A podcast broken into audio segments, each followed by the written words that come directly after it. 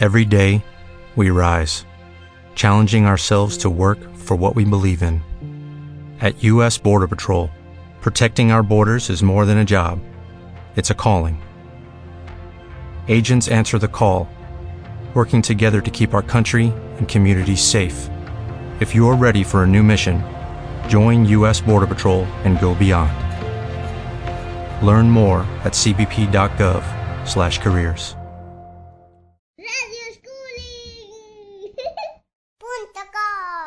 Y nada, nosotros vamos a hacer una, una- nuestra pequeña aportación a, esta, a este fin de semana eh, tan interesante que ha habido, que es nuestra experiencia de bueno, 19 meses, concretamente 567 días. No lo elegimos así, pero en el día 567, 567, pues nos volvimos para casa.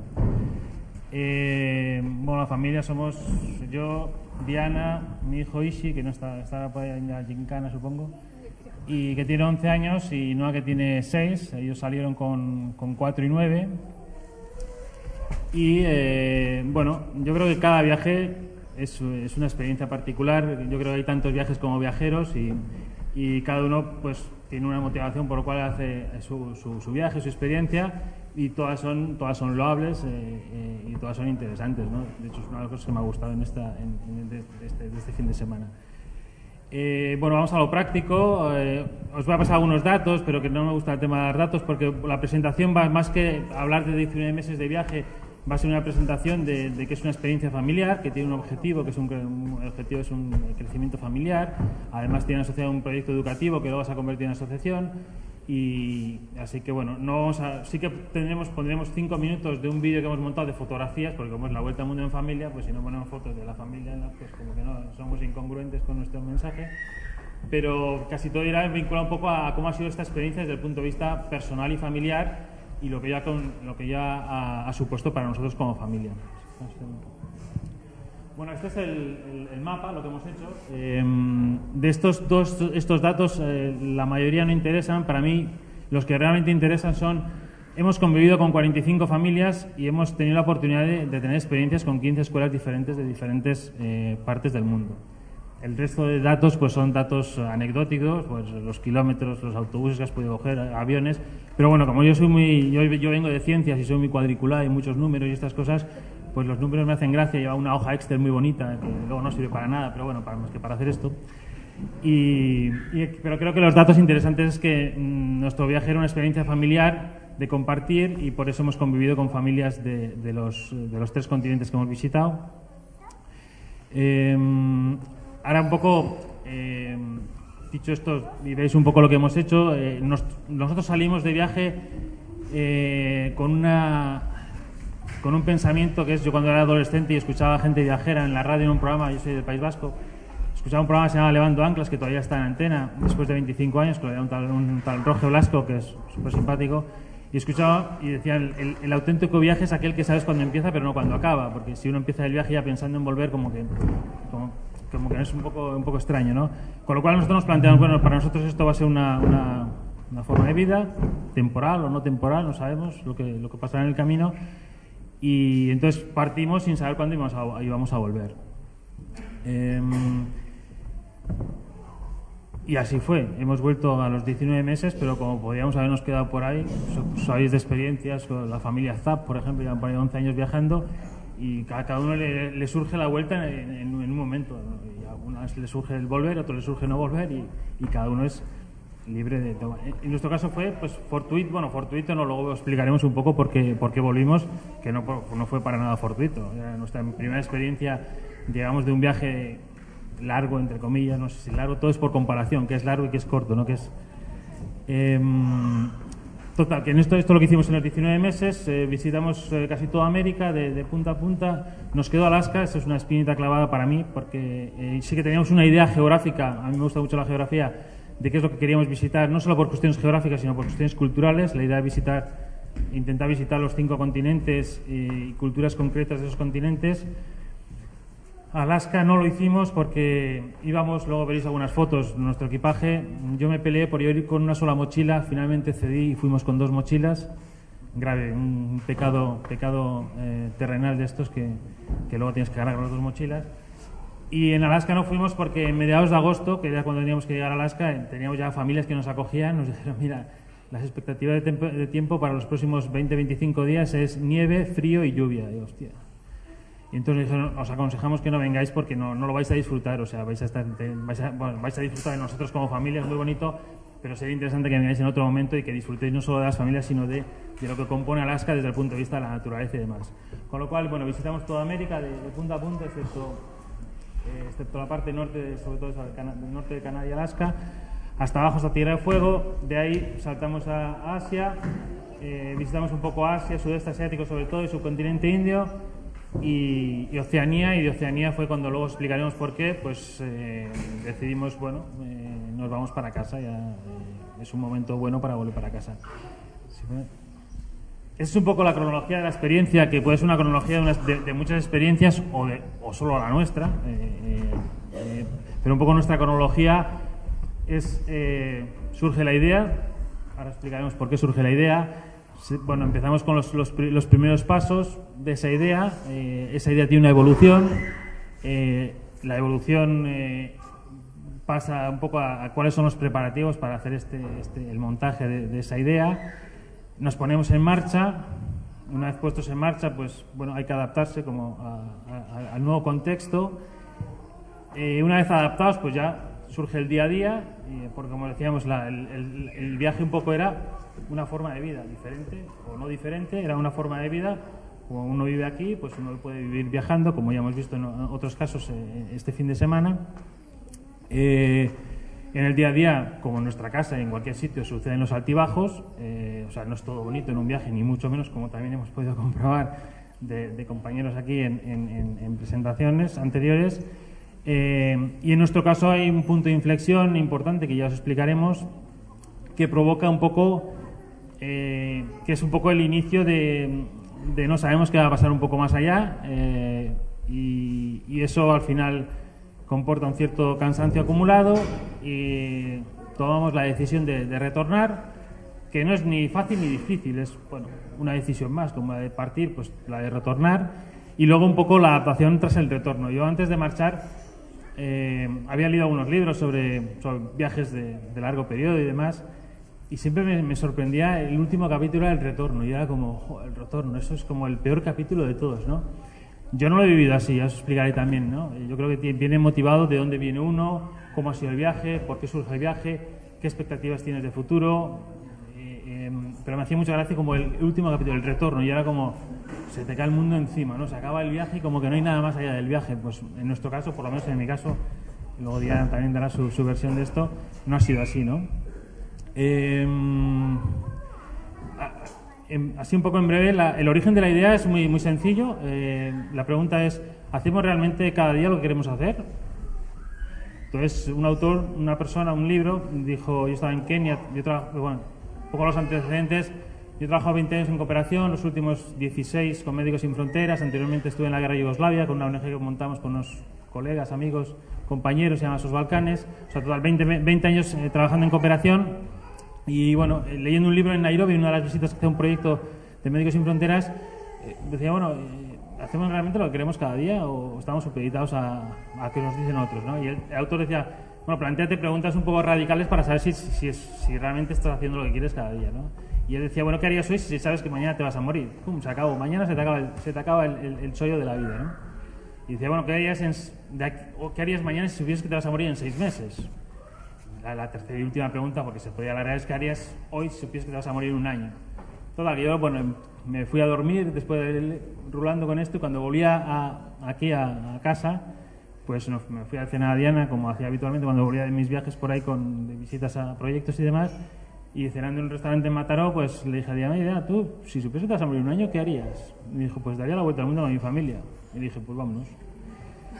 Y tan sencillo como eso, así surgió la idea. No, no tiene ni, no tiene ni mucho ritmo, ni es muy rimbombante ni mucha historia. Simplemente, pues a ella le salió eso, decir eso de, de, de, del corazón o de donde le salió, del cerebro, no sé, pero le salió. Y, y entonces así surgió, surgió el, origen, ¿no? Así fue el origen. Más o menos, porque al principio sí que fue eh, la, la, vuelta al mundo en familia, ¿no? Pero en cambio después, al cabo de eh, estábamos bebiendo una botellita de vino, me acuerdo, y fuimos, jiji, jaja, qué bien, qué chulo sería, ¿no? Y al cabo de una semana fue cuando realmente me dijo, venga, hagámoslo. Y ya ni me acordaba, ¿no? Hagamos el qué, ¿no? ¿Qué? Pero sí, lo, tiramos adelante, ¿no?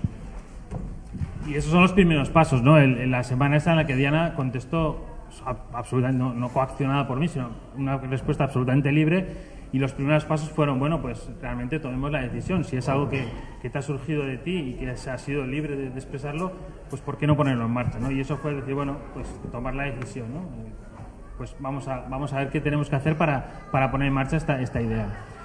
Eh, la evolución fue que decidimos que no nos apetecía viajar por viajar, o sea, nosotros por, por nuestro trabajo, yo a Diana la conocí en una pequeña población en la frontera entre Burundi, Ruanda y Tanzania, se llama Kasulu, en Tanzania, suelo tanzano, pues hemos trabajado mucho en cooperación, hemos vivido en muchos de los países por trabajo, de los que luego hemos visitado en este, en este, en este periodo, en, este, esta experiencia.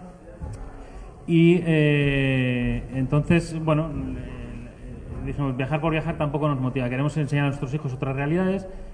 Y entonces nos dijimos, intentemos compartir algo con esta experiencia. Entonces se nos ocurrió hacer un brainstorming de eso, es una tormenta de ideas. Eh, una noche Diana y yo escribimos un proyecto educativo que fuimos a los colegios de Santa María Palotoreda, que es donde vivimos, cerca del Montseny, y hablamos con los directores y les dijimos, nosotros nos vamos a hacer esta experiencia, si os parece interesante compartir, que, lo que nuestros hijos vean eh, pueda ser compartido y otros niños puedan beneficiarse de esta experiencia, pues eh, bienvenidos sea. Total, que les hizo gracia la idea y armamos una idea, que luego ya explicaré en qué estadio está ahora, pero que era intentar montar una especie de red de escuelas por el mundo con el fin de compartir cultura, que los niños y niñas de diferentes escuelas, de diferentes culturas, hiciesen actividades que ya hacen en el día a día, de juegos, de canciones, de poesía, de, de lo que hiciesen ellos, con el fin de saber que es- eso se iba a recoger de alguna forma, ese material, de, pues, por medio de, de una planilla de actividad, por medio de material audiovisual, y se iba a compartir con, con otros niños, y otros niños iban a conocer su cultura a través de las actividades que habían hecho. ¿no? Bueno, a los colegios de Palau Tordea les, pareció interesante y bueno, nos fuimos con esa idea de que, de que eh, quisiéramos contactar con escuelas de diferentes países que íbamos a visitar. Eh, los preparativos, la verdad, en el viaje yo en esto soy muy radical. ¿eh? Yo ahora mismo salgo de aquí y me voy a dar la vuelta al mundo, o tres o cinco, los que... o sea, no hace falta nada. El único preparativo que nosotros hicimos fue el tema del seguro de, seguro de viaje. Es decir, eh, vas con unos niños, cuando uno está solo, soltero, hace lo que le da la gana y no tiene que rendir cuentas a nadie. Cuando se empareja, bueno, hay que negociar un poco la, la situación, pero cuando hay una toma, toma de decisiones por, por, por unos pequeñajos, pues tiene que ser un poquito más cabal, en, en, eh, cabal entre comillas, en, en, su- en sus acciones y pensamos, "Pf, aquí lo único que puede hacer suceder es algo, una cuestión de salud, ¿no? Pues bueno, pues protejamos esa- esa- ese aspecto porque es verdad que en muchos países, unos, como puede ser Estados Unidos, como no vayas con seguro médico, pues eh, no sé, pues te mueres en la puerta del hospital y en otros, pues si no tienes unas ciertas garantías de ir a un centro más o menos acondicionado, pues seguro que según qué enfermedad, eh, pues te- también te puedes morir. Yo no es que haya pasado muchas enfermedades, pero por mi trabajo, pues alguna me ha tocado. He pasado malaria, eh, he pasado esas diarreas raras, sangrantes que hay por eh, según qué países de África y Asia. Y entonces decía, bueno, pues si pasa algo de esto, pues tener la cobertura sobre todo de que, que- que las criaturas pues no lo pasen mal, ¿no? Con lo cual, preparativos, uno ellos, como digo, yo puedo ir con la riñonera, salgo ahora por la puerta, me marcho y, y uno ya no pasa más. Con lo cual, preparativos no fueron, de cara al viaje no fue casi ninguno, excepto yo me hice una composición del lugar de, de qué países, qué culturas nos, nos apetecía buscar, eh, buscar eh, conocer. Los preparativos fueron el entrar en contacto de antemano con colegios, con escuelas, con familias, para armar algo más que el viaje, es la, experiencia esta eh, educativa intercultural. ¿no? Eh, bueno, eh, fue más o menos laborioso, tampoco diría que muy laborioso, o sea, pues sí que le dedicamos unas horas, unos días, unos, algún mesecillo, eh, y nos pusimos en marcha. El ponernos en marcha, bueno, decidimos empezar por, eh, por Estados Unidos por una cuestión práctica, que es decir, bueno, que no sea un choque cultural muy fuerte para mis hijos. O sea, intentemos empezar por un sitio que más o menos sea eh, similar a nuestro entorno, bueno, pues esto que llamamos países occidentales, por decirlo de alguna forma, y por eso empezamos por ahí. Eh, nos pusimos en marcha y bueno, la adaptación pues fue el día a día, ¿no? Empezamos un poco pues en plan pensando, bueno, pues eh, que, que empecemos como que, que nos fuimos un 6 de julio, día previo a San Fermín, todo se ha dicho de paso, Eh, y empezamos, pues, bueno, ¿qué mejor forma de adaptarse? Bueno, estamos en verano, pues, bueno, empezamos el viaje como que nos vamos la primera semana de vacaciones. Nos vamos de las vacaciones y a partir de ahí, pues como en casa, acabas tus vacaciones y sigues viviendo. Y, em- y- y así fue. Eh, eh, y la adaptación pues ha ido ha, venido marcada por eso, por empezar por, culturas o países de estos que llamamos occidentales y luego pues ir, ir, ir hacia otras culturas pues que pueden ser más, más diferentes a la nuestra. Eh, el día a día, el mismo que en casa, o sea, nuestra idea era similar, el mismo no, pero intentar hacer lo mismo que en casa, o sea, pues, eh, eh, eh, eh, teníamos la educación de nuestros hijos, que en nuestro, caso, pues cuando están aquí y van a la escuela, pues nosotros en este caso pues teníamos que hacer homeschooling, eh, pero intentamos hacer pues, lo, que hacíamos en casa, es verdad que cuando viajas con niños el viaje, eh, lo que ves, lo que percibes, lo que vas a ver es, eh, es diferente de cuando uno viaja solo, pues porque los niños no, pues lo que antes se comentaba, ¿no? Pues a un niño dices muchas veces que quieres ir a ver un museo y te dice, pues a un museo te vas tú, yo me quedo aquí en el parque que se está más cómodo y más, más, más divertido, ¿no? Con lo cual, bueno, eh, el día a día viene muy motivado, en el caso de viajar, en nuestro caso, como viajamos en familia, motivado por las por las apetencias de los niños. Muchas veces lo que intentamos era un poco pues buscar puntos de equilibrio de tal forma que todos sal- saliésemos más o menos eh, de forma satisfactoria de, este viaje. Eh, en el camino han- ha, ha habido altibajos, mm, algunos que han podido provocar la, vuelta nuestra mucho antes de lo previsto, eh, o de la que fue en su al final, después de 19 meses. Eh, ha habido pues como en el día a día, o sea, cuando nosotros salimos y decidimos dar el paso, Diana me dijo, bueno Ángel, que sepas que nos ponemos a prueba, ¿no? Bueno, pues mm, prueba superada, quiero decir, ya está. Afortunadamente aquí estamos, no, no sabéis si nos queremos más o menos, pero nosotros cre- creemos que nos queremos más que antes. Eh, por lo menos somos más tolerantes el uno con el otro. Eh, pero los altibajos los de la vida los de la vida diaria lo que pasa que la, la única diferencia es que bueno cuando tienes aquí un altibajo pues mira cuando te enfadas con tu pareja pues, te vas con un amigo a tomar una cerveza y a la pareja que le den dos duros y punto pelota. Cuando estás por ahí pues te vas a tomar la cerveza no te, te vas a tomar la cerveza sí quizás con, con el dueño de la familia con el, dueño de la fam- con el- de la familia que estás o, o con alguna persona por ahí pero es diferente. La gestión de los conflictos pues es mucho más está, está mucho es mucho más caliente no cuando estás fuera de tu entorno natural. Pero nada, nada del otro mundo. Y creo que las riñas, las peleas, eh, las, las gracias, lo, diverti- el divertimento ha sido más o menos similar a, cuando estamos aquí, excepto que cuando estás en una situación de crisis, pues cuando estás en tu entorno es más fácil la gestión de ese conflicto que cuando estás en un entorno ajeno. Eh, parece que voy a hablar yo todo el rato, pero no, yo enseguida le paso la palabra a Diana. Hemos, nos hemos dividido las slides, las, las, eh, los pantallazos estos, y luego ella será un poco más profunda, yo soy un poco más neandertal y es más profunda en, en- en esto. Eh, hay un punto de inflexión que no, no, es, no es de nuestra familia, cuando hablo familia de, nuestros, de nosotros cuatro, sino que estando en Buenos Aires, a Diana le dicen que, bueno, le recibe un mail de su padre diciendo que tiene una enfermedad seria, muy seria, o que, que luego leyendo ese mismo día, pues todo apuntaba muy mal. Y entonces, claro, Diana es un poco la que mantiene el equilibrio en la familia, es la mantiene ese estatus de equilibrio. y ahí pues fue un choque mm, emocional muy fuerte y, y fue un, un poco el, eh, un punto de inflexión en cuanto a decir, bueno, ¿y ahora qué hacemos? no? Desde aquí su padre le dijo, no, bueno, vamos a ver cómo suceden las cosas, eh, seguir vuestro camino, porque además a mí me sirve como, como terapia o como eh, leer vuestro blog y demás. Pero digamos que, claro, te dicen que tu padre le tiene una enfermedad seria y que, que se, que se puede ir en, en cuatro días y tu estado emocional cambia. Con lo cual ese fue un punto de inflexión eh, que luego afortunadamente ha sido todo ha ido muy bien pero en ese momento pues yo lo primero que pensé cuando, cuando le vi a yo a Diana estábamos a punto de coger un avión para Ushuaia dije bueno pues acabó la historia este, bueno pues la vida es así pues a veces te toca y ya y, em, pero seguimos eh, pero luego eh, este punto de inflexión luego ya en Asia estando en, en, Camboya así que eh, al padre tenía que hacer una serie de pruebas y tenía que pasar por, por, por quirófano y demás. Y decidimos, bueno, ¿qué hacemos? Nos volvemos todos, nos volvemos todos. Al final dec- decidimos que estar todos aquí no pintábamos nada porque no íbamos a ayudar. Y, entonces se volvió Diana sola. Y estuvo dos, meses por aquí y nos volvimos a encontrar en el sudeste asiático, en Tailandia más tarde. Y el siguiente paso fue un, un cierto cansancio, un cierto cansancio acumulado. Es decir, eh, yo digo que puede ser como el día a día, pero bueno, también el día a día uno acaba cansado. Es decir, llega el fin de semana y "Joder, bendito viernes por la tarde, ¿no? que se acabó el trabajo y se uno el de fin de semana. ¿no? Pero hubo un cierto ca- cansancio acumulado. ¿Cómo gestionamos el cansancio? Que esto no sucedió hasta, hasta Singapur, ya casi 16 meses de, de viaje. La forma de gestión, pues nos sentamos y hicimos una reunión familiar, es decir, eh, esto un poco haciendo símil con las Naciones Unidas. Nuestro hijo Ishi tenía derecho, tenía, eh, derecho de veto, ¿no? Se llama La- el, el voto de veto, ¿no? O sea, él, él determinaba, o sea, todos hablábamos, pero si él decía que era así, pues era así, punto, ¿no?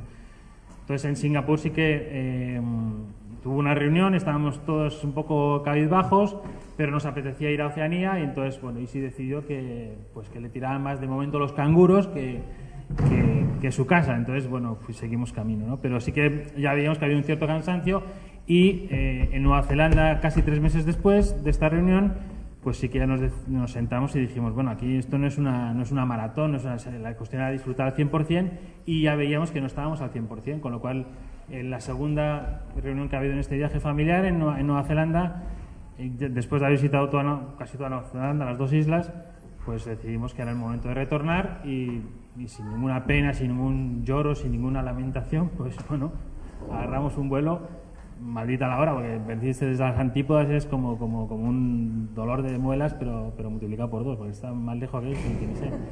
Y después de 26 horas de vuelo continuo, pues aterrizamos en Barcelona. ¿no?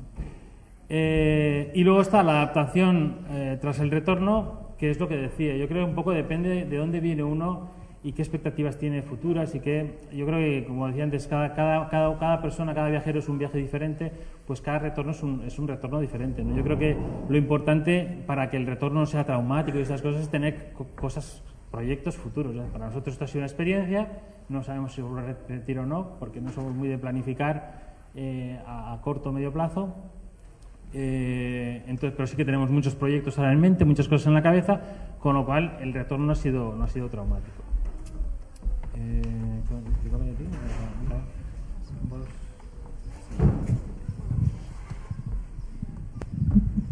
Bueno, eh, en principio son muchísimas cosas ¿no? que se podrían contar y que, que, que vaya, que a veces decías, "Va, ¿cómo, ¿cómo haces la composición del lugar? ¿Cómo explicas? ¿Todo bien?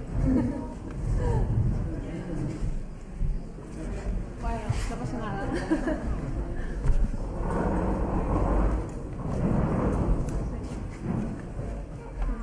Pues cómo transmites todo lo que, lo que has vivido en estos 19 meses, ¿no? O sea, por un lado sería el, el- como dijeron los, los compañeros de, de ayer de la Vuelta al Mundo, ¿no? El hacer realidad tus sueños, ¿no? El, decir mm, que, que no te pare nada, tienes un sueño, pues vamos a llevarlo a cabo, ¿no? Y, y el por qué, pues cada uno tendría un porqué y cada uno tendría una, una manera de ser, ¿no? O una manera de hacer que simplemente un fin de semana también puede ser una vuelta al mundo o, o eh, el ir a visitar unos amigos que se han ido a la otra parte, ¿no? Pues también, o sea, cualquier cosa, aunque sea pequeña, en, en espacio de tiempo, es hacerla con ilusión y es que se lleve a cabo el sueño que tú quieres realizar, ¿no? Entonces, en este caso, el porqué, mm, yo pienso que, que ha sido el, el- los críos, ¿no? Eh, como pareja, digamos, pues hemos viajado mucho, hemos tenido la oportunidad de conocer eh, muchísimas culturas y, y trabajar, que es donde cuando tú trabajas en ellas, cuando realmente eh, vives la realidad de- del lugar, ¿no? Y puedes también comparar, eh, bueno, comparar cosas que siempre estás comparando a veces que es una equivocación, ¿no? Simplemente es eh, dejarte, dejarte llegar, ¿no? Todo lo que, todas las sensaciones, todo lo que te transmite la gente, pues eh, te, te llega a ti y dices, ostras, qué gozada, ¿no? O qué equivocada estaba con esto, o, ah, pues no sabía que era así. Y, y te van abriendo los ojos, ¿no? Entonces, el poder mostrarles la, la cultura a nuestros hijos, el... que crezcan, digamos, entre comitas libres de prejuicios, que después cada uno de ellos ha ido captando eh, los momentos de manera diferente, ¿no? Y a veces tú les quieres mostrar las cosas de una manera, ¿no? Por ejemplo, en- estábamos en... ¿Dónde era? En- ¿dónde nos encontramos? Bueno, estábamos, por ejemplo, en, un metro, ¿no? Eh, y- en Singapur y hubo una, una mujer que estaba vestida eh, con, bueno, no recuerdo cómo se llama, con el hijab, ¿vale? Solo se le ven los ojos Y era toda vestimenta negra y, y ya habíamos visto a muchos y no estaba mm, pues totalmente eh, mm, acostumbrada ¿no? a verlas, pero entonces la mujer fue muy, muy gracioso porque le dijo, ven, ¿no? Siéntate aquí, ¿no? Pero en cambio no se escondió detrás mío, ¿no? Era como que le daba miedo, ¿no? Entonces tú les, les abres los ojos y les dejas que sean libres, ¿no? Pero por supuesto, luego, pues yo conversaba con ella y le decía, eh, eh, bueno, me decía, por ejemplo, pues ¿por qué su, su niña también se viste así, ¿no? Digo, hombre, si es tu mamá, tu mamá le adoras, ¿no? Pues, ¿verdad que tú te quieres parecer a tu mamá? Pues también te vestirías así, ¿no? Y vas, vas explicándoles cómo, cómo ves tu, tu cultura, pero siempre ellos lo ven de otra manera y hay cosas pues que les asustan o les da miedo porque son diferentes y es normal, ¿no? Entonces, eh, pero siempre quieres dar pues esas pequeñas gotas, ¿no? Que, que crezcan pues mm, libres, ¿no? Que crezcan con la mente abierta, que crezcan eh, viendo un sinfín de, de posibilidades de mundos y, y que ellos capten pues pues no, no, les puedes dar más, ¿no? Simplemente eh, ellos al final son los responsables de, de, de, qué es lo que van a hacer o de cómo van a pensar, ¿no? Tú les puedes dar pequeñas pinceladas e intentar, pues, eh, que lleguen a lo que tú crees, pero normalmente siempre llegan a otras cosas que tú piensas, uh, pues yo creía que llegaría aquí y mira, llega aquí, o yo creía que le gustaba esto y ostras, no, le gusta lo otro, ¿no? Es, es un constante en el viaje a un crecimiento familiar y un aprendizaje. Eh, eh paterno y materno, ¿no? O si fuesen pues familias, eh, eh, dos papás o dos mamás, ¿no? Es el crecimiento de cada uno de, nosotros. Para mí el, el, maternaje o el paternaje es un acompañamiento a tus hijos, ¿no? Ahora, tus hijos eh, perciben el mundo pues de la manera que, que ellos lo vivirán, ¿no? Eh, en ese sentido, pues yo puedo hablar desde mi modo de ver, mi perspectiva de ver como madre, ¿no? Pero al mismo tiempo tienes tus otros yo, ¿no? Tus otras cebollas, ¿no? Digamos, eh, pues eh, la vida laboral la dejamos, ¿no? Eh, yo trabajo como enfermera pediátrica y me encanta, me apasiona ese mundo. pues lo dejé, ¿no? Y en ese momento había, por ejemplo, cuando estaba en Argentina, que yo le decía que lo extrañó un poco el, el, el, hospital, el contacto con los pacientes, con las familias, ¿no?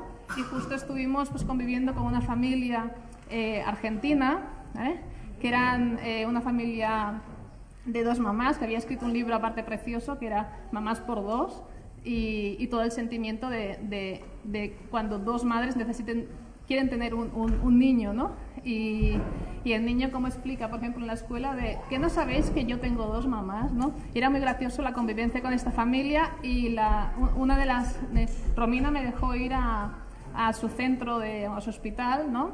Y estuve pues eh, dos días con ella en la consulta con los niños, ¿no? Y es eso, ¿no? O sea, tus, tus roles, eres mamá, por supuesto, eh, estás eh, con el privilegio de gozar de tus hijos, ¿no? Eras 24 horas, pero al mismo tiempo, como a veces dices, ¿y qué, qué hacemos con los niños 24 horas, ¿no? Que también dices, bueno, vamos a ver cómo nos lo montamos y con tanto movimiento y cómo hacemos las rutinas y qué es lo que, qué es lo que va a suceder, ¿no? Que también tienes, por supuesto, tus miedos o tus inseguridades, tus días buenos, tus días malos, ¿no? Eh, a nivel de pareja, ¿no? O sea, la vida de pareja también es encontrar de nuevo un equilibrio en la pareja, encontrar de nuevo, eh, a, a, encontrarte de nuevo a ti misma, que por ejemplo en, mi caso pues lo hice mucho a través de la escritura, ¿no? Que todavía llevo con retraso. Aquí en el, en el blog parece que todavía estamos viajando, ¿no? Estoy escribiendo todavía sobre Australia y sobre Nueva Zelanda, pero el tiempo es que no da para más, ¿no? Y en cambio es algo que, que, que quieres acabar, ¿no? Que, que aparte lo haces con mucha ilusión. Y, y, por ejemplo, en una anécdota ¿no? de, del blog, eh, al niño le hacía participar y él escribía redacciones y le motivaba, venga, pues en el homeschooling. Eh, escribimos sobre esta experiencia de esta familia, tú escribe lo tuyo, yo escribo lo mío y si, si nos gusta lo publicamos en el blog y él se motivaba un montón, ¿no? Y ahora, por ejemplo, cuando todavía aún, aún hoy estoy escribiendo sobre Australia, el que ya la adaptación eh, le, le es mucho más fácil y para Noah también, me dice, pero mami, ¿qué haces escribiendo todavía? ¿No ves que ya estamos aquí, que ya estamos aquí, ¿no? y, bueno, entonces eh, también a nivel de pareja esa búsqueda de equilibrio, ese cómo encuentras eh, tu, tus tempos, cómo ves momentos de diferentes maneras, cada uno con sus personalidades. Eh, y a veces pues que salen pequeños roces, pues encontrar también, ¿no? El, el, ¿Qué es lo que sucede, no? Y va muy bien a veces el buscar, pues al final del día o cuando ves que hay como pequeñas alarmas, ellos, eh, tanto Noah como Ishi, te expresan muy bien o les ves y su lenguaje corporal notas, ¿no? Uy, algo no está funcionando, pues hablamos, ¿no? A ver qué pasa, pero hablemos los cuatro. O incluso a veces pues eh, mm, eh, nos reuníamos, estábamos pues cenando y entonces después eh, hacíamos como un juego, ¿no? A ver, poner las cosas que te han gustado más del día, las cosas que no te han gustado, eh, posibles conflictos que ha habido y así de esta manera transmitiendo o vamos a hacernos masajes, ¿no? Y al hacernos masajes pues salían cosas, ¿no? Y es cuando ves que hay un momento eh, de, de altos o de bajos, pues también el transmitirlo, al igual que compartes los altos, pues compartes los, los pequeños momentos de crisis, ¿no? Eh, por ello es la evolución familiar desde el crecimiento en constante desarrollo. ¿no? Es simplemente el, el percibir. Son- somos la misma familia que estamos rodando por el mundo, que estamos viajando, que estamos abriéndonos a un sinfín de, de- de- de familias, de nuevas familias, que realmente el, el- dicen que el roce hace el cariño y es, es real, ¿no? O sea, el roce y el convivir y el tener momentos es lo que te hace vibrar como persona y es lo que realmente ha, ha llenado más ¿no? en, en este viaje, aparte de paisajes que hemos visto preciosos y, y que conoces la cultura, y, pero el contacto con la gente, lo que te dicen, lo que te transmiten, es lo que te llevas. ¿no? Eh, lo de cinco sentidos versus sexto seis sentidos, ¿no? Es el, el sentido de la intuición, que creo que en una de las charlas se, se dio, ¿no? El, eh, como, como madre y como persona en general, ¿no? Es el, el, el ver qué te dice ese- esa intuición, ¿no? Ese, ese sexto sentido, el, el dejarte fluir también, el no a veces ser tan razonal, sino eh, el ver más sentimiento y, y más eh, qué está sucediendo, ¿no? El, abrirte y no tener miedos a... Sí, claro, si me abro demasiado, lo mejor es que me van a hacer daño, ¿no? Por supuesto, ¿no? Eh, que te pueden hacer daño, pero es la magia. El- el- si no tienes el contraste de- del amor y el odio, de, de- de la agresividad y la dulzura, eh, no, no vibras igual, ¿de acuerdo? Es, es sentirlo todo, ¿no? Y, y dejarte llevar, dejarte fluir. Y, y- y pienso el, el- ver cada, cada uno de nosotros, yo pienso que ha nacido por algo, ¿no? En este mundo, pues es, es el dejarte llevar y dejarte vibrar hacia ese algo. Em, lo del baúl de los sueños que, que pusimos, ¿no? Para mí el, el baúl de los sueños es el volver a ser un niño, puede ser una, una de ellas, ¿no? Y, el volver a ser un niño desde tu parte como adulto, pero al mismo tiempo desde los ojos de, de nuestros hijos, ¿no? Que por supuesto adoramos, pero al mismo tiempo ves que te adoran, ¿no? Que cualquier cosa que hagas, eh, a veces cuando te equivocas o a veces cuando aciertas, ¿no? Al mismo tiempo eres su mamá, eres su papá, eres su aita, ¿no? Dices, qué, qué, qué gozada, ¿no? E- esa relación, esa magia. Y, y parece que te den unas, unas gafas, ¿no? Que son las, las gafas de ver, ¿no? Las gafas de ver el mundo y que lo ves todo lleno de, de magia, de colores, de, de burbujas, ¿no? Que van, que van volando, ¿no? Al mismo tiempo tienes que tocar de pies al suelo, por supuesto, ¿no? Pero es, es, es mágico el dejarte llevar por ellos, ¿no? Por ejemplo, eh, vamos a ver, eh, cuando estábamos en, en Darwin, ¿no? Y sabíamos, ya, ya con Noah habíamos dicho de que, de que probablemente eh, tendríamos que ir regresando a España, ¿no? Entonces ella supongo tenía ya la España en su cabeza y en, en Darwin cuando aterrizas desde el avión hay un montón de islitas, ¿no? Desde arriba y me decía, mira mami, el mundo, dime dónde está España, ¿no? A ver qué lejos estamos, porque claro, eh, eh, eh, por ejemplo, para Noah el concepto del, viajar y del cambiar de mundo, ¿no? Todo lo ve de manera diferente, que, pero ¿qué me dice esta niña ahora, no? Y claro, eh, le habíamos enseñado, pues por el Google, que ahora es mágico, ¿no? Lo de los ordenadores, pues el, el Google Maps se ve todos, todas las, las montañitas y realmente es verdad, ¿no? La imagen que tenía era como de diferentes zonas terrestres con mar, pues ¿dónde está España, no? Y, y bueno, y, o por ejemplo, conversaciones de, de Ángel y Ishi, ¿no? Sobre, por ejemplo, sobre Dios, ¿no? Nosotros no, no les hemos bautizado, no han hecho la comunión, no, no les hemos mm, inculcado ninguna creencia, ¿no? Pero sí que han vivido, pues, en muchas culturas en las cuales, pues, el Dios estaba allá, ¿no?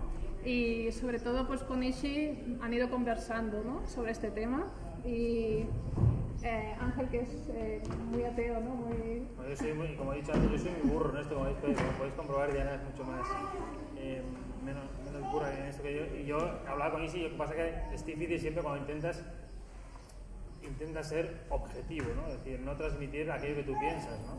Yo en mi caso, en el tema de religión, hemos convivido con diferentes religiones.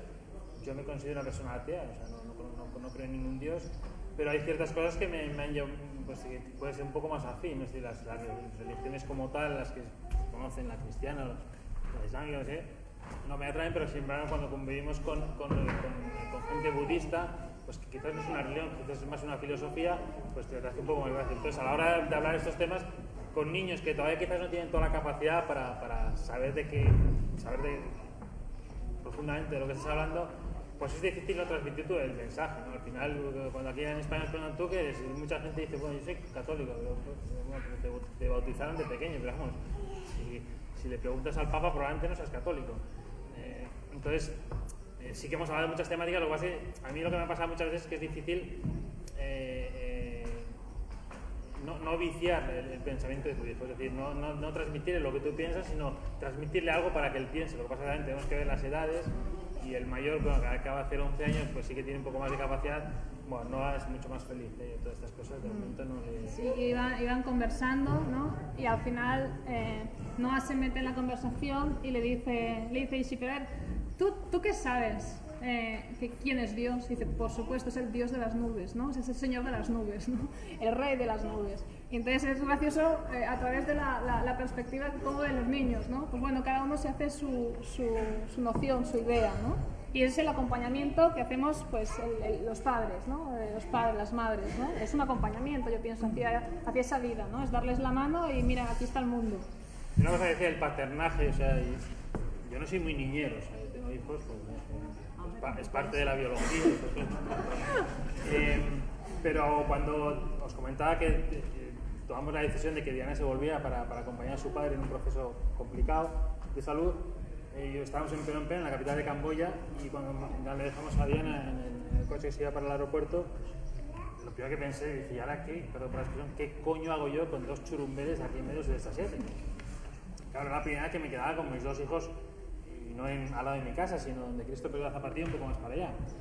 Eh, pero luego te das cuenta que, que la capacidad de adaptación de los hijos, bueno, yo ya, ya estaban rodados, llevaban unos cuantos meses de viaje, pero hicimos mil y una cosas que ahora yo voy perdón, vomitando cosas, pero me doy cuenta de que muchas veces la, la excusa son los niños, ¿no? Yo escucho mucho de mucha gente en torno a nuestras amistades, las excusas son los niños, y los niños son las excusas, son la solución, o sea, con, con mis dos hijos, que tú decías, mira, ya ahora está la mami, hay dos manos, una para cada uno, pues eh, ya os podéis espabilar. Y hemos hecho de todo, o sea, eh, hemos, lo que muchas veces, no, con dos niños, ¿cómo vas a hacer esto? ¿Cómo te vas a mover tú solo? No sé qué. Eh, es verdad que como también comentaban, Asia es un continente, el sudeste asiático es un continente amigable eh, de niños y no es, es- es- no, es, no es complicado, ¿no?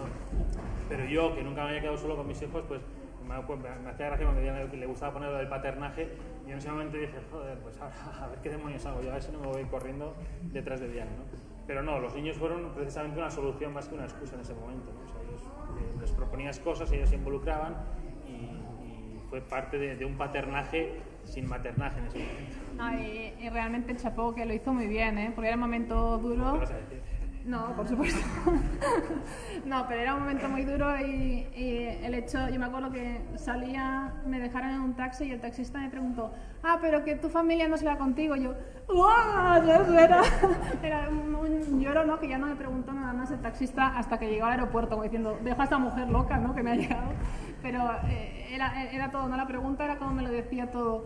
Y cuando estaba en Barcelona, que prácticamente estuve, estuve en el hospital, ¿no? Eh, y, hacía el acompañamiento a mi padre, sobre todo que le cubría las, no- las, las noches, ¿no? Para que no se quedase mi madre en el hospital. Y había momentos de, de, pues que iba a la UCI, salía de la UCI, ¿no? Y momentos en que estaba en cuidados intermedios y, y a veces que, que me decía, eh, Diana, qué bien que estés, que estés aquí, ¿no? Eh, qué, qué bonito, ¿no? Y, y yo le decía, sí, papi, dice, pero, le digo, pero tú lucha, ¿eh? Tú lucha, ¿eh? Y dice, sí, sí, sí, ya lucho, yo quiero al menos tres añitos más, ¿no? Digo, vale, pues adelante, vamos a por ellos, ¿no? Y me acuerdo que me fui a hacer eh, un, un masaje de osteopatía, osteopatía emocional, le llaman, ¿no? Y, y me decía, sin haberle explicado nada, me decía, Diana, dice, parece que estés entre dos mundos, ¿no? Dice, parece que tu cuerpo, dice, este, quiere, quiere estar en dos mundos a la vez, ¿no? Y le dije, jo, qué, qué real, ¿no? Porque me encantaría estar con mis hijos, y, y- y- pero también sé que tengo que estar con mi padre y es donde quiero estar en estos momentos, ¿no? Pero era como una dualidad tremenda. Y, y era curioso porque ese día, por ejemplo, le dije a Ángel, oye Ángel, me gustaría veros por un agujerito. Y nos mandó un vídeo ¿no? de, de una reserva de elefantes que, que estuvieron eh, fantástico. O sea, un vídeo que, que, que cuando, cuando lo recibí también ¿no? decías, jo, qué, qué gozada, ¿no? qué, qué agujerito más bonito me, me- me ha enviado. ¿no? Y es eso, ¿no? que recibes el, el apoyo ¿no? de la pareja y de nuevo crecimiento familiar en situaciones duras. ¿no? Em, eh, ahora me voy otra vez a, a la diapositiva, dice un viaje, un viaje por la vida, ¿no? Y es, es eso, ¿no? Para nosotros el, viajar es seguir tus sueños, el, que sabes que con cualquier persona puedes aprender, que en el intercambio es donde realmente eh, está esa enseñanza. Em, que cada cultura tiene su, su vivencia, sus valores, eh, su modo de ser y, y sus realidades, sean más duras, menos duras, más diferentes o menos diferentes que las, que las tuyas. Em, y, y que bueno, que todo conlleva a, volver a, a encontrar tus valores, ¿no? A veces el estar fuera te, te hace conectar con un valor que a lo mejor habías perdido y que realmente lo recuperas dices, ostras, sí, yo cuando mis abuelos estaban vivos, pues es que esto lo, lo hacía, ¿no? Y, y- y vuelves a ello, ¿no? Aquí se habla mucho de, bueno, situa- obviamente se habla mucho de la crisis económica, ¿no? Pero también se habla mucho de la crisis de valores. O sea, eh, cuando no había crisis económica quizás teníamos más crisis de valores y ahora, por motivado quizás por la crisis económica, estamos volviendo a ciertos valores que habíamos perdido porque vivíamos en esa burbuja, en esa no sé cómo llamarlo, y, y en muchas de las culturas, de las realidades con las que convives en otros países, eh, eh, los valores están muy, muy enraizados. eh, No tienen, no ninguna duda sobre sus valores, ¿no? Y desgraciadamente o no, no desgraciadamente, generalmente coincide con, con culturas de esas que llamamos subdesarrolladas, ¿no? Eh, o en vías de desarrollo, como le llaman. Casualmente quizás eh, es donde uno se plantea, bueno, ¿dónde está el desarrollo? ¿Cuál es el? Quizás desde el punto de vista personal están infinitamente más desarrollados que nosotros, ¿no? Y nosotros hemos tenido la suerte, precisamente por eso, porque el viaje es un poco un, eh, un intercambio cultural, de poder ver reflejado en otras personas ciertos valores que en nuestra sociedad donde hemos nacido pues se habían perdido y que ahora ves que ahora con el retorno estamos viendo que pues que se están intentando eh, eh, volver a, a- a traer para sí ¿no? ciertos valores pues, que nos habían perdido. Sí, por ejemplo, en las Navidades, eh, estas no las pasadas, las pasamos en una isla, se llaman las Islas de San Blas, en Digirdupu, y pasamos 15 días, fueron. Y, y bueno, eh, eh, primero, por ejemplo, la, la libertad de que gozan los niños en esa isla, ¿no? Era una isla pequeña, vivías unas cabañitas, incluso eh, izaban una bandera en señal de que había un extranjero en la isla, ¿no? Entonces toda la, la- la- gente de Irupu pues sabía que, que había una familia. Y bueno, ahí críos la- había por doquier, es que de- debajo de las piedras había críos, había constantemente, ¿no? Y en una de las composiciones de las redacciones que hizo eh, Ishi decía que, que Digirdupo era el paraíso de los niños, ¿no? puesto que desde primera de la mañana le venían a buscar un montón de críos eh, y a mí el primer día me preguntaban, ¿pero puedo ir? ¿Puedo ir? ¿no? O, o- o vienes con nosotros o digo, no, no, es una isla, no os vais a perder, seguid lo que hacen los, los niños, ¿no? Y es que volvían solo pues cuando tenían hambre, ¿no? Que era, yo me recordaba a mí de niña que también, o sea, yo volvía con, somos cuatro hermanos y volvíamos eh, a, casa cuando era verano simplemente en- pues la- las comidas, ¿no? Y luego sí que compartías un montón con los padres, pero estabas jugando con todo tu pandilla de amigos, ¿no? Eh, bueno, entonces todo ello conlleva un enriquecimiento educativo y un crecimiento personal, por supuesto, ¿no? Eh, ahí el, el tema de, la educación de los niños, ¿no? Que a veces como tú has sido educada de una manera tradicional piensas, bueno, pues estás segura de que, de que van a aprender eh, los niños durante el viaje y va a haber ese crecimiento de cara a ellos, ¿no? Y le estás mostrando algo que el colegio no se lo puede dar, pero al mismo tiempo es bueno. Y en el regreso, ¿qué harán con los niños? ¿Los pondrán en el mismo curso escolar? ¿No los pondrán en el mismo curso, curso escolar? Y al final decidimos pues hacer homeschooling durante durante ese periodo que, que fue complicado por, por desde encontrar rutinas, íbamos como locos buscando bibliotecas, el, el enseñar a, dividir, por ejemplo, a un niño entre dos, ¿no? ¿Cómo lo haces, no? Y estábamos en contacto con las escuelas, que a veces hacíamos Skype, ¿no? La maravilla de los ordenadores, porque eh, el niño mayor, sobre todo, eh, lo ha vivido de manera diferente a la vuelta al mundo. Decía, jo, pero ¿por qué tengo que tener estos papás tan raros, no? A veces decía. Y era el, el claro, un niño de nueve años, eh, pues lo que quiere es compartir con otros niños, ¿no? Y, y, y, su grupo clase es muy importante. Entonces, por eso hicimos Skype con, con su clase. Y, y, me acuerdo que ese, esa noche no durmió el niño. O sea, estaba tan inquieto que al día siguiente sabía que conectaba con su clase que no durmió. Y cuando tiene en la pantalla a su clase, que aparte había sido que había nevado, no sé qué historias, que no estaba solo su clase, sino que estaba todo el colegio que es de una sola línea, se quedó congelado ahí ahí. y yo digo, ay, pobre crío, ¿no? Pero, y después ya le, le, le ayudamos un poco y, y, ya hubieron otras conexiones con Skype que ya había perdido esa congelación, ¿no? Pero al principio dices cosas que quiere hacer, que quiere hacer, que quiere hacer, en el momento que las tiene, se queda como, Dios mío, ¿y ahora qué hago con todos esos niños que están... y bueno. Aquí una cosa interesante es el tema de más ser y menos tener, ¿no? Y el otro día también, los compañeros de la vuelta al final, bueno, esto fue lo que pasa, ¿no?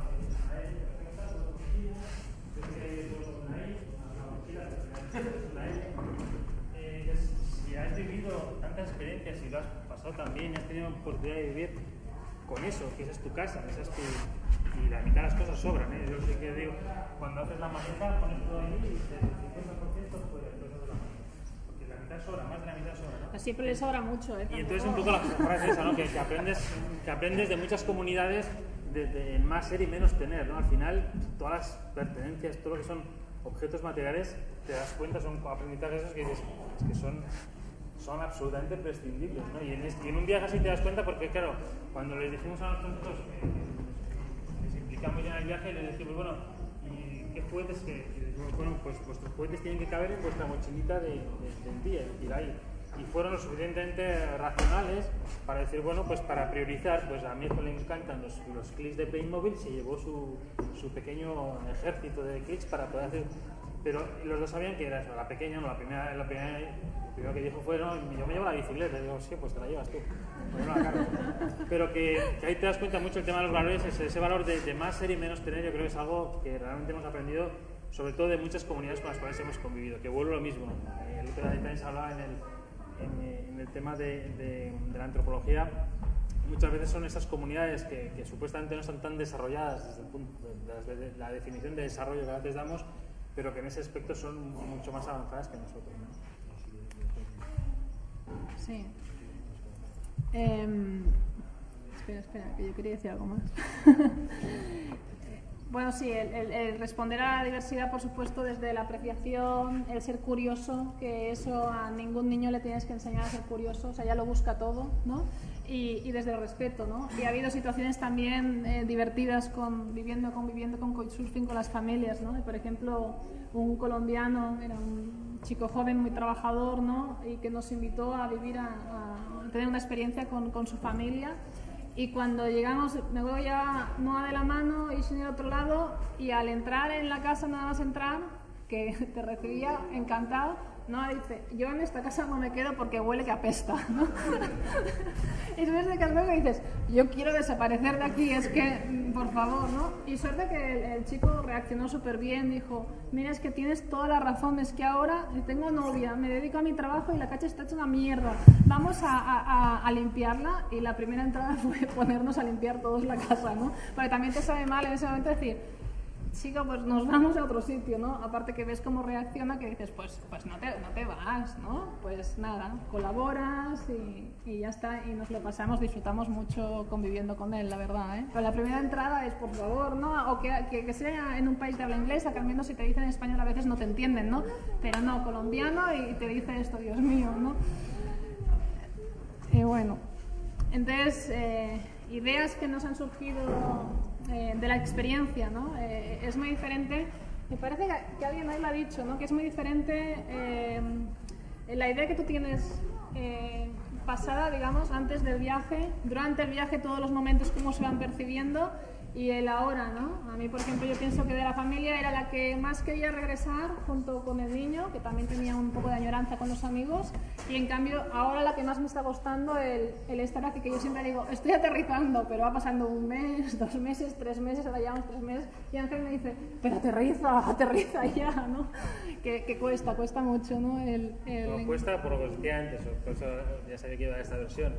Cuesta depende un poco, yo desde, desde que tomamos la decisión de no de volver, sino de salir, ya, te- ya tenía proyectos futuros, con lo cual Diana también los tiene, lo que pasa que, que ha sido un poco, quizás de la familia es la que más le está costando adaptarse al medio que ya conocíamos. Pero, pero viene motivado por eso, porque los nuevos proyectos son cosas muy nuevas que, que le dan un cierto temor, por, por, por- por- como siempre, lo que nos da miedo es por desconocimiento, y es la que más le está costando, pero bueno, que tampoco es que le cueste mucho. Está siempre con el tema del aterrizaje, digo, bueno, vas a, tener 60 años me tienes que hace 25 años que volvimos, Bueno, No, pues seguro que, que volveremos a viajar, ¿eh? Pienso yo, pero también es lo, lo que comentabais vosotros, ¿no? Que una vez aterrizas a las tres semanas también quieres volverte a ir, tienes esas ganas, pero a mí se me junta la, la, la historia pues que me gustaría estar pues cerca de, de mi padre, que está bien, por cierto, está muy bien, ¿no? Con un poco de miedo porque de repente dice que ha envejecido 10 años seguidos, yo digo, hombre, no, tampoco 10, ¿no? No te pongas así, ¿no? Porque están saliendo todos los miedos post la intervención y, y que te gusta por estar allá. ¿no? Entonces ahora no me, no, no me, no me apetecería tenerme que ir eh, más, más lejos, de nuevo. Bueno, sí, lo que decíamos antes, que al final, eso, ¿no? un poco el, el- el recopilatorio de todo esto es eh, que hemos aprendido que, que al final es una forma de vida, es decir, te lo puedes plantear más a corto o largo plazo, es una, vives, independientemente que te muevas o no te muevas, vives y ya está, que es un poco lo que nosotros hemos hecho. Una cosa que sí me gusta recalcar, aquí hemos visto otra opción, que de hecho nos ha picado el gusanillo, el tema de intercambio de casas. A los dos nos ha picado el gusanillo, estamos en puntas diferentes, con lo cual nos pica siempre el mismo gusanillo. Eh, eh, eh, nosotros optamos por la opción del couchsurfing, porque es una opción que, que nosotros, nosotros queríamos interrelacionar. Entonces, para el tema de interrelacionar, el couchsurfing funciona muy bien. Y además, con el tema de familias sin niños, pues todavía mejor. ¿no? Y me acuerdo de lo que decía, lo que decía que lo que hablamos con, con Max, decía, es que cuando hay niños no hay niños, ¿no? y además mucho, es mucho más cómodo para ellos, mucho más eh, interesante, mucho más de todo, porque cuando vas con, con familias que ya tienen niños, pues, el- pues los niños juegan con niños y, y- les es mucho más, más fácil todo a ellos. ¿no? Entonces la red de Couchsurfing nos parece súper interesante, nosotros la conocemos a través de otra familia también que había dejado periodos largos de tiempo y, y- y bueno, creo que es una de las grandes de los grandes valores del viaje, ¿no? O sea, uno puede ver grandes eh, historias naturales, como puede ser el glaciar Perito Moreno o Tierra de Fuego, no sé qué, pero lo que, no- lo que ha calado de este viaje es las relaciones humanas, ¿no? Y las relaciones humanas, muchas de ellas han venido motivadas por la existencia de esta red, pues que en un momento a alguien se le ocurrió, pues por una experiencia también personal suya, eh, crear y, y- y realmente creo que es recalcable y que lo que decía antes, ¿no? Uno puede, de- cada uno viene de, de- de un sitio, ¿no? de una situación. Para, yo creo que también para, para gente que no está muy acostumbrada a viajar es una, es una forma eh, cómoda y fácil de hacer porque, porque sabes que, que vas a estar siempre con alguien del lugar, que te va a dar a, a- conocer el lugar. Y yo siempre digo, yo cuando era veintañero, que hacía un tiempo que lo dejé de ser, desgraciadamente, o no, no desgraciadamente, yo era mucho de la Lonely Planet, ¿no? Cuando planteamos este viaje, lo que primero que dijimos es no vamos a leer nada de los sitios donde vamos a ir. O sea, nuestra Lonely Planet han sido la gente que nos ha acogido. Cuando hemos llegado, em, primero, bueno, cuáles son las rutinas, cuáles son, bueno, hablamos un poco de cuál es el- el- la forma de vivir en esa casa y a partir de ahí son ellos los que te marcan, los que nosotros le decíamos, los que nos gustaría es que nos contaseis vosotros dónde vivís, que esto... Y, y- y entonces, bueno, eh, para nosotros la, la Lonely Planet de, de muchos viajeros ha sido las familias que nos han acogido. Sobre todo, pues también te da, te da pie a llegar a, a ver sitios a conocer o tener relaciones o a- con cosas que no aparecen en las guías, pues porque, quizás no son del interés de, mucha gente y no aparecen. Y sin embargo, la gente, sobre todo yendo con niños, pues dice: Pues mira, esto seguro que les interesa porque mis hijos vamos cada fin de semana y es algo que parece una tontería, pero luego no, luego no lo es. Entonces, la interacción con las escuelas y entornos educativos es pues, que hemos tenido la oportunidad de, de ser invitados a diferentes escuelas, de, de vivir y de que nuestros hijos se, se adapten a, a otras escuelas durante periodos muy breves, que a veces una de las quejas, por ejemplo, del crío mayor, a pesar de que, de que al principio eh, eh, pues iba con mucha ilusión. A veces cuando habíamos cambiado tanto decía, mami, pero es que siempre es el primer día para mí, ¿no? En la escuela. Y es que la verdad, pobre crío lo poníamos, explicábamos un poco nuestra historia y con el niño de la otra familia se iba y el niño le presentaba a los compañeros de clase, ¿no? Pero cuando salía de la escuela le veías que había disfrutado, que había jugado, que había compartido. Entonces, sí, le has puesto en una situación quizás eh, em, que a veces nos hacía pensar, ¿no? A ver, ¿es bueno o no es bueno? Además, es, es un, creo que es un poco tímido, ¿no? Pero de ese caray, ¿no? O sea, es eh, lo vivido yo pienso que sí que le está compensando, ¿no? Y, y, y, pienso que le va bien. Hacer un poco imposible lo imposible, ¿no? Al final, imposible, ¿no? Al final es un poco yo en esto lo resumiría, nosotros trabajamos hace unos años en Cuba también en cooperación y el libertador José Martí Cubano decía, eh, el, que, el que no quiere hacer nada busca excusas, el que quiere hacer cosas busca soluciones, ¿no? ¿En qué lado estás tú? ¿no? Al final todas estas cosas, eh, temas personales, económicos, laborales, eh, son todo excusas que uno puede buscar, cualquier excusa, incluso yo puedo buscar una montaña de excusas para no moverme de aquí.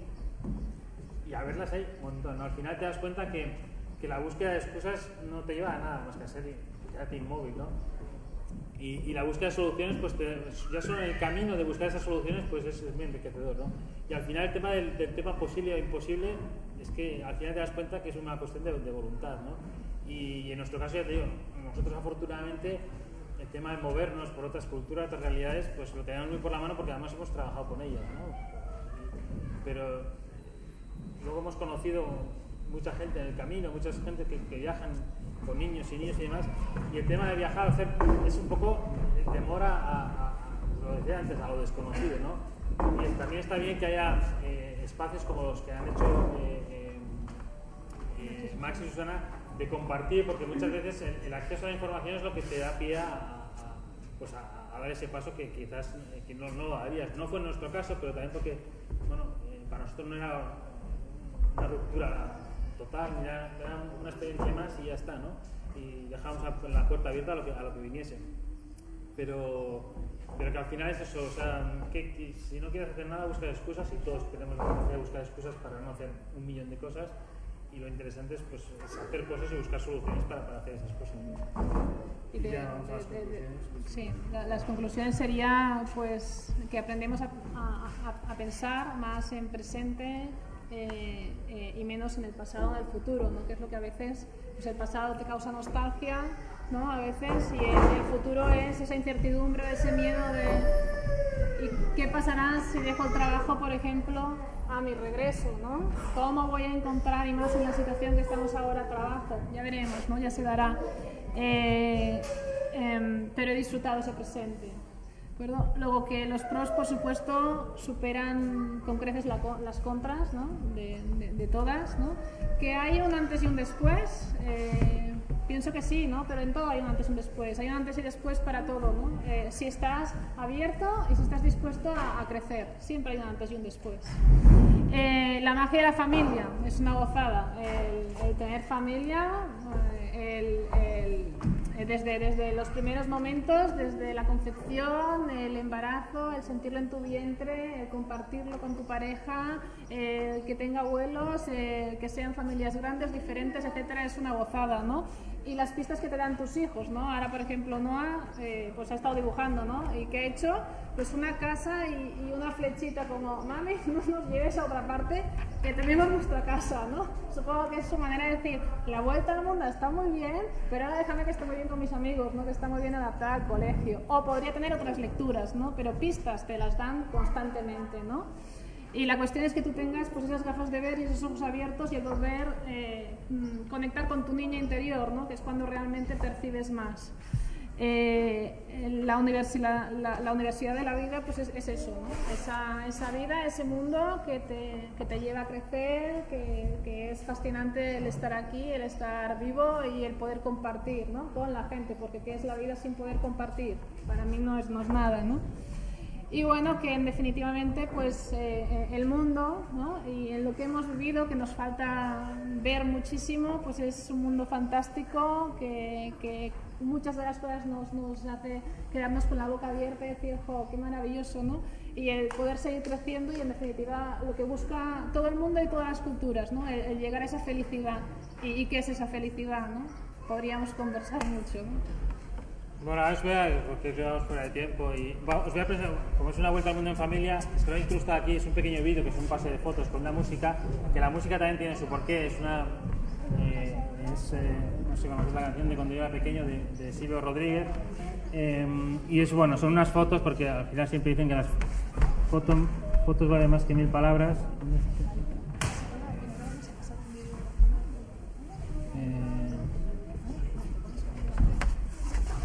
¿Por qué? Ah, para el sonido. Ah, pues dale. Espera, bueno.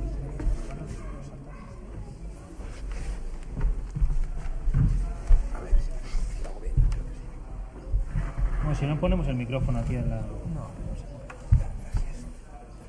Bueno, son cuatro minutos, es lo que dura una canción. Hemos intentado meter ahí fotos un poco de todo. Por hacerlo un poco, no tanto rollo. Que ya hemos soltado rollo de sobra. Vale, no sé. ¿Está? Que nos tocaban. Perdón por la, por injerencia. Pero bueno, si alguien tiene alguna consulta, alguna duda, si no es ahora, afuera, pero como queráis, no sé. Max es el jefe, así que él manda.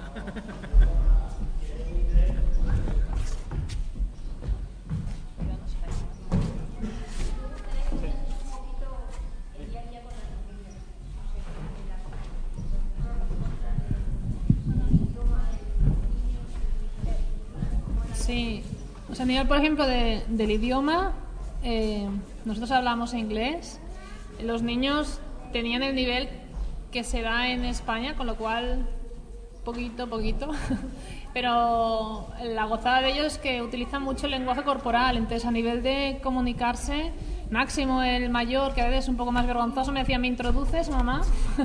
Entonces, vale, iba, le decía a los críos que jugar a veces simplemente es coger un balón, coger otra cosa y ya está. O Noah, que le encanta dibujar, pues eh, en Digirdupu, por ejemplo, yo siempre digo que yo conquisté a las mujeres de Digirdupu, que, que era muy complicado el, el llegar a acceder a ellas, gracias a Noah y gracias a los dibujos que hacía con todos los niños de, de allá, ¿no? de todas las casitas de allá. Eh, y el día a día era valorar mucho lo que quieren tus hijos, ¿no? Al principio a veces pecábamos de queremos, o sea, llegamos aquí, vale, va, pues eh, podríamos ver esto, patear por esta parte de la ciudad, eh, luego dar la vuelta, a la tarde haremos tal, y ellos enseguida te decían, "Ch, calma, ¿no? O al día siguiente, pues querían estar con sus pijamas y no hacer nada, ¿no? Pues adaptarnos un poco, ¿no? Que ya lo habíamos aprendido, por supuesto, anteriormente, pero con el movimiento, las rutinas a veces sí que son más difíciles, entonces es, percibir qué es lo que quieren hacer ellos. Y a veces darte premios de, pero es que también yo quiero hacer esto, ¿eh? pero también está muy bien darte esos premios de decir, bueno, pues eh, muchas veces tenemos los padres y hacemos cosas de niños, que el entorno, por ejemplo, con la naturaleza siempre es mágico, es eh, lo que decía Laura ayer, que si tienen tierra, agua, fuego y aire, pues son felices y, y tú también como adulto eres feliz, ¿no? Y cuando pues eso era un sitio donde, donde pues a lo mejor no les no le interesaba tanto, pues ver dentro de eso qué es lo que les gusta más a ellos. Siempre das prioridad a ellos en el día a día. Pero que luego el tema idiomático es otra historia que, que la, prime- la primera familia que nos acogió en Estados Unidos, llegamos con las dos mochilitas estas que llevamos eh, y dijimos, ¿y dónde estáis? Y, y, y sí ya estaba jugando con un niño del barrio a, a béisbol. Nunca había jugado al béisbol y no sabía inglés porque eran los pocos días de llegar a Estados Unidos. Con lo cual, los niños nos vuelven a demostrar que las barreras no existen ni idiomáticas ni idiomáticas. Y en este caso, bueno, depende un poco de la introversión de cada uno, puede ser un poco más barrera que otra, pero en este caso no, no ha existido. O sea, es- ellos eh, se han expresado como tal y, y a través del juego, que yo creo que es la gran historia de los niños, a través del juego, cuando nos vamos haciendo mayores, pues yo lo hablo por experiencia, vas perdiendo eso, ¿no? Dos preguntas. Una, eh, creo que los dos sois del mundo de la sanidad, o hemos tenido Sí. momentos, Eh. sois del mundo de la sanidad. Sí, sí, no, bueno, mi, mi mujer sí es eh, enfermera y psicóloga y yo trabajo con Médicos Sin Fronteras y ella también trabaja con Médicos Sin Fronteras. Ese es el vínculo con la sanidad, el mío al menos. No. Eran dos preguntas. Uno, si a lo largo del viaje encontrasteis algún trabajo remunerado que pudiese incrementar vuestra remuneración. Y segundo, ¿cuál es el contacto con las familias? ¿Cuál fue el proceso de contacto con las familias? Eh, el tema de trabajo eh, remunerado eh, en este viaje no ha sido así, pero también eh, eh, ahora eh, escuchando pues, a, a Karma y a, y a Xavi, me he dado cuenta de, de que, de que es una cosa que a mí también me gustaría pensar de cara al futuro, el poder trabajar de forma telemática, que es una cosa que cada vez se puede hacer más y cada vez se hace más. Por, por- en nuestro caso no ha sido así. Y la introducción con, con- con familias ha sido a través de esta red. Nosotros lo que hicimos fue, cuando decidimos ya que nos íbamos a Couchsurfing, no, Couchsurfing, no. La red de, de- que ya existe se llama Couchsurfing. Esto es la asociación que hemos fundado para crear, eh, para ayudar a, llevar a cabo proyectos sociales. Hay una red que se llama Couchsurfing, que no sé si, bueno, luego se me apunto en el, en el papel, que lo que hace es, eh, bueno, la gente comparte lo que puede, Hay gente que comparte su sofá, gente que comparte su casa, gente que comparte el enseñarte la ciudad.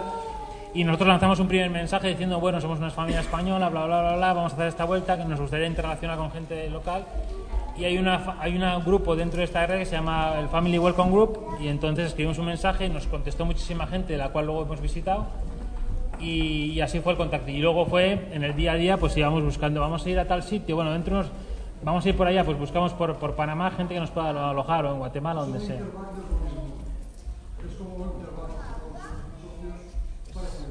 No sé, no, no solo, yo solo conozco a esta, o sea, solo conozco esta, pero es básicamente es eso, la gente intercambia lo que puede, lo que puede intercambiar. eh,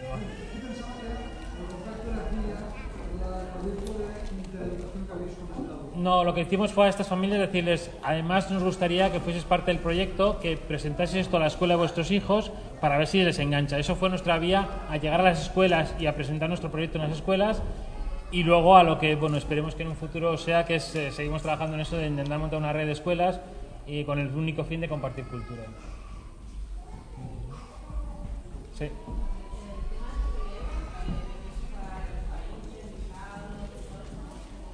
El, pa- el papeleo es, eh, bueno, nosotros ya has visto la ruta que hemos hecho, es eh, casi inexistente. Eh, nosotros dejamos de ir a, a China porque era un país complicado desde el punto de vista del papeleo, pero complicado por nuestra forma de viajar. Nosotros no plan- planificamos nuestros destinos eh, dónde íbamos. Entonces llegamos a la embajada de China en, en Tokio y les dijimos, no, es que nos queremos ir para China. Y dijeron, así, pues eh, billete ida y vuelta, eh, tres contactos en China.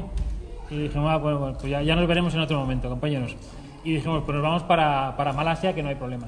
De los, todos los países que hemos visitado, solo hay dos países problemáticos desde el punto de vista del visado, que son China y la India. Y la India no es problemático, la India es una cuestión de tiempo, que tienes que esperarte una semana, generalmente una semana que te den el visado, pagas, creo son 50 dólares o algo así. El resto de países, todo lo que es eh, Latinoamérica, no hay ningún problema. Eh, algunos países como Estados Unidos es vía, informa- vía telemática, es decir, lo haces ya online, te dan el permiso el viajero. En Australia es lo mismo.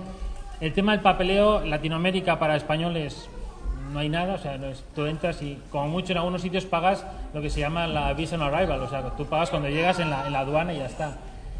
No, no hemos sufrido más que el tema de China, que bueno, que nos encontramos con la, con la gran muralla que queríamos ver y no la vimos. y fue la burocracia. África era el destino después de Nueva Zelanda, pero decidimos volver. Nos quedaron, desde lo que yo tenía planificado geográficamente, nos quedó África, que básicamente era el sur de África, eh, Tanzania, Mozambique, eh, Sudáfrica, Botswana, Namibia y bueno, Egipto y, y Oriente Medio. Eso es lo que es la excusa, la excusa, que en este caso es buena para quizás en un momento dado pues decir, pues ahora aquello que dejamos aparcar un momento volveremos a, a retomarlo.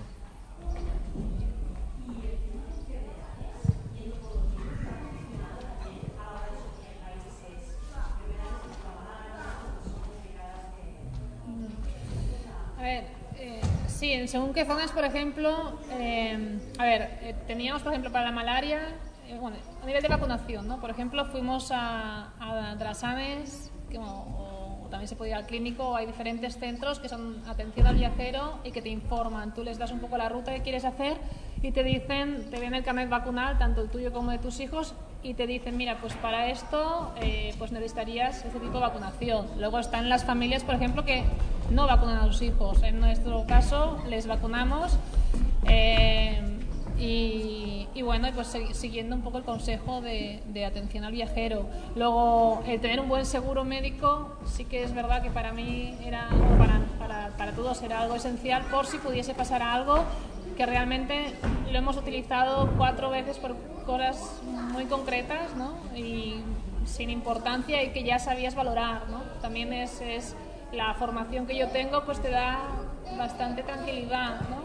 Ah, Yo peco al revés, ¿no? O sea, como en casa del herrero cuchara de palo, pues también, ¿no? En ese sentido, pues no, no, no son muy extremistas, ¿no? Es decir, bueno, eh, se les ve bien, eh, sí que ves pues eh, posibles eh, eh, zonas de o, o- o vías de contagio, ¿no? Pues le explicas, ¿no? Y, y no, no hemos tenido grandes, toco madera, problemas, ¿no? En ese sentido. No, de hecho, en todos estos 19 meses hemos sufrido los padres nada, los hijos una laringitis, una flebitis, que es una pequeña infección en un brazo de mi hijo de una rascada que se hizo, y una tos perruna esa que dicen aquí. Eso es todo lo que hemos sufrido. Eh, y el tema de, de evitar sitios, o sea, lo único que yo había planteado de evitar serían mm, países en conflicto. O sea, yo conozco mucho África, porque he trabajado mucho en África. A nosotros no, no, no nos eh, no, ganamos nada visitando Somalia o, la frontera de Congo con Ruanda. O sea, hay cosas que no tienen sentido porque es un riesgo que no tiene. Desde el punto de vista de la enfermedad, nos llevamos cada uno ocho pinchazos suficientes para visitar cualquier parte del mundo y luego la, la- la- la profilaxis de la malaria, porque como sabéis no hay, no hay vacuna, pero yo creo que tampoco es una que no la hemos utilizado en ningún sitio, porque es que una de las cosas de, de la malaria, por ejemplo, lo que más evita la malaria es dormir con mosquitera y llevar manga larga, con lo cual yo creo que no hay ninguna... eh, nos, em- nos vacunamos de alguna cosa rara como la encefalitis japonesa, pero para agarrar encefalitis japonesa tienes que convivir en granja- granjas, granjas de cerdos en el norte de la India. O sea, y mucho convivir. Entonces dices, bueno, si te vas a trabajar en una granja de cerdos en el norte de la India, no, no la vacunamos porque si te da esa enfermedad, las posibilidades de que te vayas al otro barrio son importantes. Pero ya te digo, con ocho pinchazos y un botiquín mínimo, yo creo que no tienes por qué evitar países que no sean en, conflicto. O sea, países en conflicto yo sí que evitaría porque no ganas nada. O sea, te- ¿Alguna cosa más? ¿A la una? ¿A las dos? ¿Alguna? A las tres. Muchas gracias.